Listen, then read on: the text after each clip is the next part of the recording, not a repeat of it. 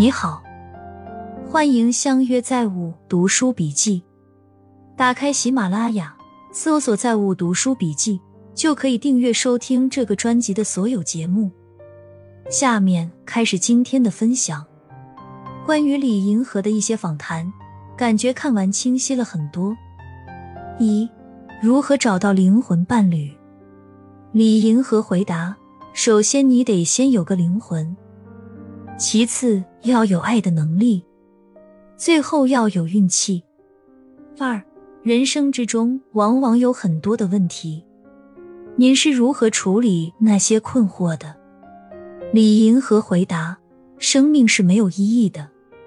我的解决办法，高度概括的说，是一种参透之后的乐观主义，即从宏观角度看，个体生命只是一粒宇宙尘埃。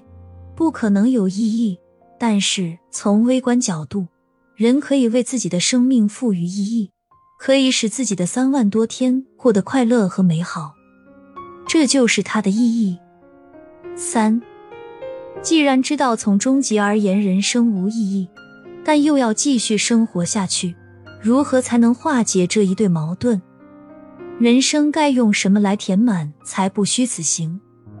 李银河回答。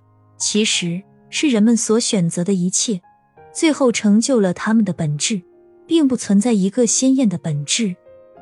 比如说，你选择做一个诗人，那你的本质就是一个诗人。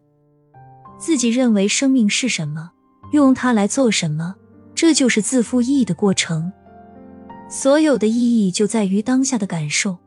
如果你的情绪好，那你就是一个快乐的存在。如果你的感受很痛苦，那你就是一个痛苦的存在。所以，一切意义都在于人对当下事情的感受和行动选择。四，您赞成婚姻或者爱情是女人幸福必不可少的元素吗？李银河回答：在女人的幸福元素当中，爱情是必不可少的，婚姻却不是必不可少的。虽然有些女人没有享受到爱情，也能从自己所热爱的事业中获得幸福，但是爱情却是一生中能够给人带来最多幸福感的事情。婚姻却不一定，很多得到婚姻的女人并未得到爱情，而很多单身女人也有机会获得爱情。五，你能对爱下一个定义吗？李银河回答。爱情是一个人内心中的风暴，他如果没有让对方知晓，那就是暗恋；如果让对方知晓而没有得到回应，那就是单恋；既让对方知晓又得到了回应，那就是恋爱。爱情并不一定导致现实中的伴侣关系、婚姻、生育和家庭，它完全可以独立于这些关系而单独存在。爱情有两个元素，一个是美。浪漫之美，另一个就是蠢、懵懂、迷茫。即使明知爱情是愚蠢的，可是人们还是飞蛾扑火般的投入爱情，就是因为它的美。六，有人认为，公开的谈论同性恋，会让一个中间状态的人更彻底的变成同性恋。长时间做同性恋研究的，更可能是个同性恋。李银河回答：这个观点是错误的。是无知的，因为到现在为止，所有的统计都表明，一个社会并不因为他对同性恋比较宽容，同性恋者就增多；也不因为他对同性恋者特别苛刻，同性恋者就减少。而只是说，如果环境宽松，他们更容易进入公众视野；如果环境苛刻，就转入地下。七，相对于 gay 蜜泛滥。直男却越来越受到批评，比如说他们没有品味，充满油腻气质，配不上同龄女人等等。您认为男人为什么受到如此多的批评？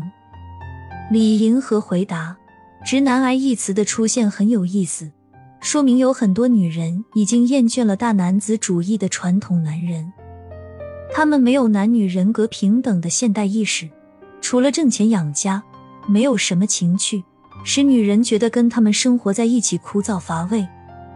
相比之下，反而是同性恋男人比较与众不同，生活的品味也更精致怪异。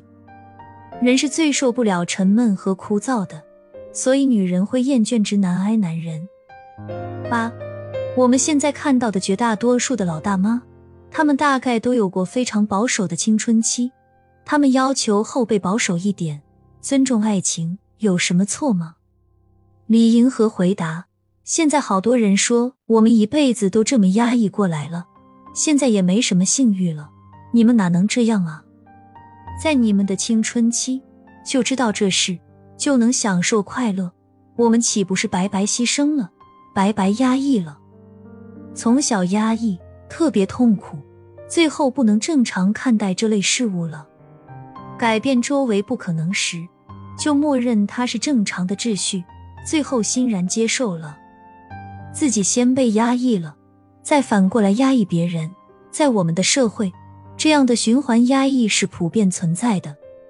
一个社会应该把压抑减到最低限度，越低越合理。九，如何看待男孩危机问题？李银河回答：所谓男性气质、女性气质的定义一直处在变动之中。例如，在欧洲中世纪，女人不穿裙子、穿长裤就丧失了女性气质。而当代女性个个都穿长裤，由此可以看出，性别气质的刻板印象没有什么道理，而且往往成为对人的个性的压抑。我认为每个人的个性自由发展，想长成什么样就长成什么样，完全随心所欲，这是当代性别气质规范的发展趋势。一零，大家印象中，李银河每次说的都差不多。提倡性解放是你这些年最主要的观点吗？李银河回答：实际上，人们的行为已经发生在前面了，只不过我说出来为他们辩护而已。比如婚前性行为，这十几年增加了好几十个百分点。中国正在发生的这场性革命是静悄悄的，它不像西方那样上街游行，容易识别。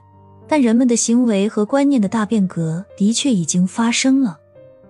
一，就我了解，您的生活态度是随心所欲的，但您又认为人无远虑必有近忧，人生要有计划，不然会一团糟。请问这两种态度有冲突吗？李银河回答：随心所欲的生活，并不是没有计划的生活。只是生活计划的制定是完全遵循自己内心冲动的，也就是说，你要有计划的使自己的人生到达一种境界，这个境界就是能够在生活中随自己的心意做自己喜欢做的事情。十二，你的这种超脱似乎有一种虚无主义倾向。李银河回答：好像一说虚无主义，大家都觉得这是一个负面词汇。是否可以用存在主义来代替？其实从很年轻时起，虚无主义就对我有很大的吸引力。这种吸引力大到令我胆战心惊的程度，使我不敢轻易的想这些问题，不敢长时间的看星空。看着看着，我就会想到，在这众多的星星中，地球就是其中的一个，而人在地球上走来走去。就像小蚂蚁在爬来爬去，人的喜怒哀乐、悲欢离合，在其中显得毫无价值。如果从宏观的时空维度来看生命的话，人在宇宙中的位置真的很渺小，也很短暂，不可能有什么意义。因而，绝对的意义是没有的，相对的意义则是人们自身赋予的，这是必须正视的。如果不正视，那就是还没有参透人生。李银河真的是一个很通透的人。中国是世界上婴儿出生性别比失衡最严重的国家之一，在第二孩、第三孩中，这一情况更为突出。据国家统计局数据，二零一零年中国家庭新出生的二孩里，每出生一百个女婴，就有一百三十个男婴出生。三孩及以上情况更为严重，每出生一百个女婴，就有一百五十八个男婴。如此夸张的性别比下，我们不禁要问：那些本该出生的女婴去哪儿了？搞宏观研究，实质上就是自我造神，但千万别以为自己真的是神。我们的娃若是足够普通，就会娶不到媳妇。有个朋友俩闺女没有儿子，一喝醉了就哭，哭得很伤心，自己还安慰自己：“我知道自己的软肋在哪，我没有儿子。”邓亚萍问郭晶晶：“是什么让你决定退役？”郭晶晶回答。本来觉得自己还能坚持到二零一二年伦敦奥运会，毕竟我对自己的身体很有信心。但是后来霍启刚说：“晶晶，其实你练了这么多年，不如出去看一看。这个世界不是只有跳水，不是只有国家体育总局。”最后，郭晶晶决定去英国学语言，期间去了很多地方，长了很多见识，学习了很多不同的文化，收获满满。人生精彩亦是如此吧。万历十一年，徐阶病重，儿子问他：“父亲若去了，我该如何与皇上相处？”徐阶道出要害：“那要看皇上怎样。皇上若是明君，你就做魏征为民请命；皇上如果是庸君，你就装傻哄他高兴；如果皇上是昏君，你就只需每天三呼万岁就行了。